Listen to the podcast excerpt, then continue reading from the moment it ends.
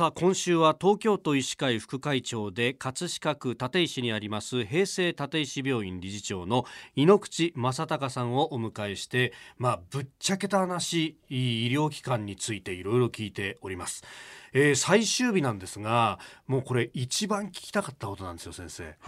お医者さんってね、ええ、昔からのイメージだと、え、金持ちって感じじゃないですか。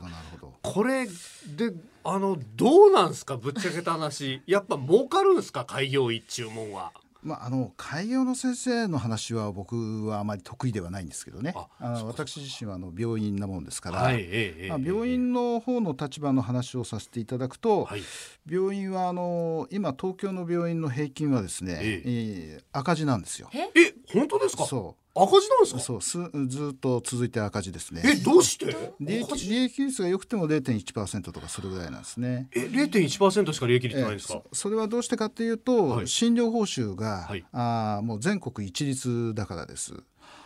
ああそうどこでかかっても基本的に同じ額がかかる。日本国民はねあのその保険制度で、はい、公定価格で決まって全国一律、はい、でも東京はその物価が高いでしょ、うん、例えば食事を出す材料費も高い。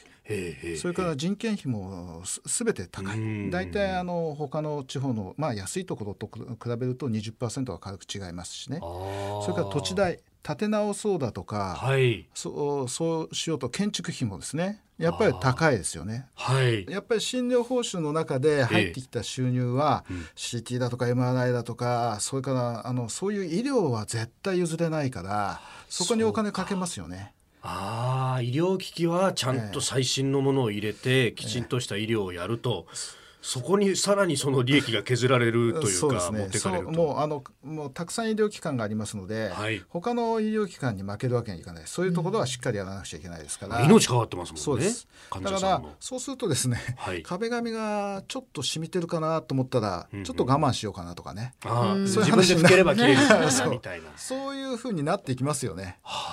うん、どうしてもねそれはもう民間病院はもう医療収入以外の収入はないですから。はい。まあ、一方であの都立病院に行かれたりね、あのそういうところに行くと、ええ、非常に綺麗なのは、まあ、医療収入以外の収入がありますんでね。綺麗なんで。まあ、あの民間病院はあれだから都立行くんだとか公立行くんだという判断もそれは分かるんですが、民間病院のその年金の入ったところに味があって苦労があることもちょっと分かってほしいですよね。なるほどね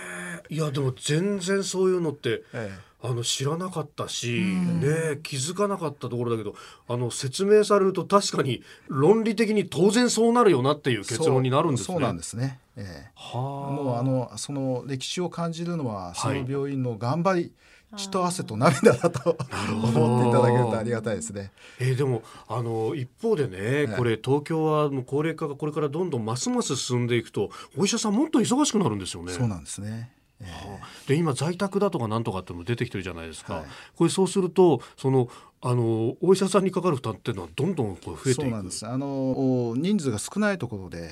中小病院は、まあ、経営状態もそうだし、え。労働環境もいうことでますますそのお医者さんたちに嫌われちゃうわけですよ。ああ、お医者さんの卵の若い子たちがなかなか来なくなると。まあ、だけど、まあ、強く言いたいのは、はい、そういう医療っていうのはね、うん、まあ、こういうところに地域医療として働きがいがあるから、若い人若い人たちも我々のところに来てもらいたいなと言いたいですね。いや「いわ人術」って言いますけど、ね、まさにその現場なわけですね。でもこれを崩壊させちゃいけないわけですよね。これもっともっと手当てをしていかないとこれ日本の宝じゃないですか。地域地域にこの中小病院がこう、はい、東京の場合は特にですけれども何かあった時にさっと入院できる場所があるというのは、まあ、東京の宝です。ですからこの中小病院があ潰れないでずっと持続可能性を持てるということは非常に大事なことだと思いますね。そのための政策手当って当然必要になってくるんですね。ねはい、お願いしたいところですね。えー、東京都医師会副会長井ノ口正隆さんに医療病院に関するさまざまな疑問に今週お答えいただきました先生どうもありがとうございましたありがとうございました